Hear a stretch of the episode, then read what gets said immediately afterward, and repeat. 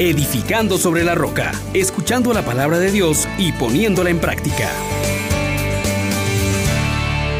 Paz y alegría en Jesús y María le saluda el diácono Carlos César, hoy celebrando la fiesta del apóstol Santo Tomás, e, el hombre de la fe osada, confiada y humilde. Pidámosle al Espíritu Santo que también en nosotros se dé esta osadía, esta confianza y esta humildad. Oh gran poder de Dios, enciéndenos en tu fuego el amor. Oh Espíritu, que vienes de lo alto, llénanos de Dios. Oh Espíritu, óleo santo, úngenos en el amor.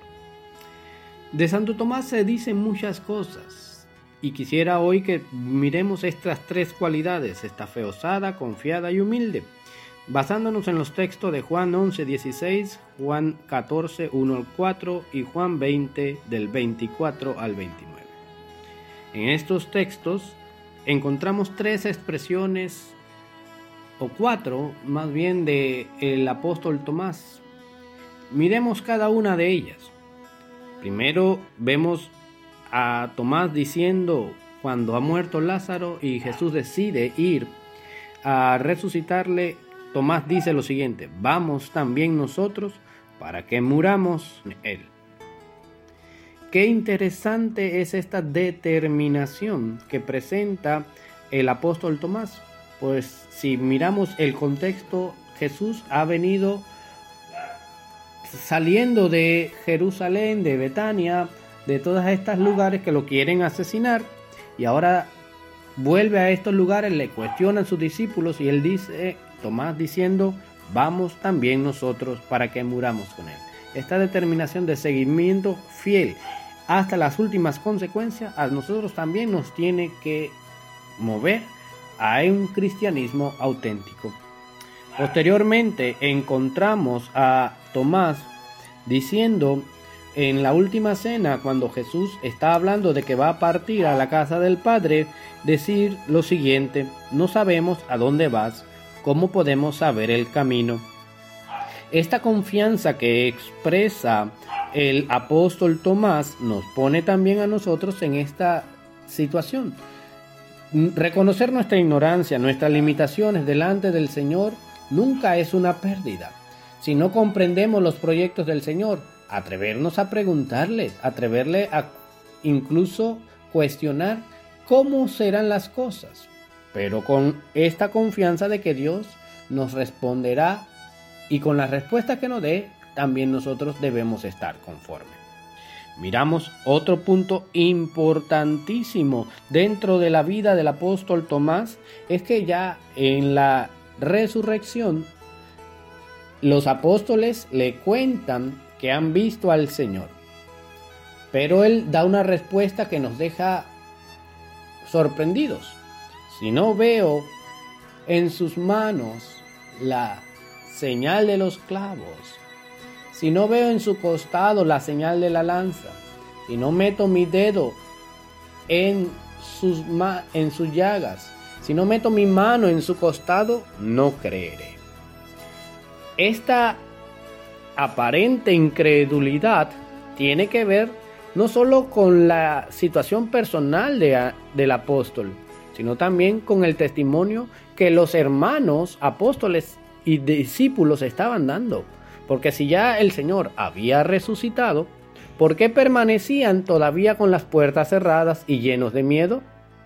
Pues esta falta de testimonio genera esta duda, pero también habla de un hombre que nos ha ayudado precisamente con su incredulidad o con su duda más bien, a afianzarnos nosotros en la verdad de la resurrección.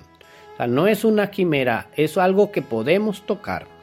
Y al final, luego aparece otro episodio maravilloso donde dice eh, que el Señor le muestra las manos, le hace ver su costado y Tomás hace un acto de fe tremendo. Nos lleva a un camino de humildad y de reconocimiento, que a través de lo que ve logra profesar lo que no se ve. Ve a un hombre, pero declara que es Señor y que es Dios. cuán grande es el aporte de Tomás a nosotros, que hoy se nos pide acercarnos y escuchar y creerle a Jesús, convencernos de que sus decisiones son las mejores. Hoy el apóstol Tomás nos invita también a nosotros que podamos tener esta confianza a través de conversar con Él con transparencia y que no dejemos de meditar y dejarnos iluminar por el Espíritu Santo en lo que la resurrección significa. Y precisamente eh, queremos terminar diciendo cómo el Señor ha mirado algo tan valioso que a nosotros también nos ayuda, como decía San Gregorio Magno. ¿De verdad crees que fue por casualidad que este discípulo elegido estuvo ausente? Luego vino y oyó, oyó y dudó, dudó y tocó, tocó y creyó. Todo esto no sucedió porque sí, sino por disposición divina. La bondad de Dios actuó en este caso de un modo admirable, ya que aquel discípulo que había dudado al palpar las heridas del cuerpo de su maestro, curó las heridas de nuestra incredulidad.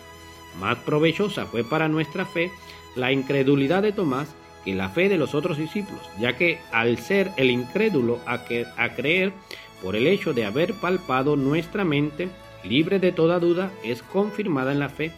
De este modo, en efecto, Aquel discípulo que dudó y que palpó se convirtió en testigo de la realidad de la resurrección. Que Dios Todopoderoso nos colme de su bendición en el nombre del Padre, del Hijo y del Espíritu Santo. Feliz día para todos. Les exhortamos, hermanos, por la misericordia de Dios, que pongan por obra la palabra y no se contenten solo con oírla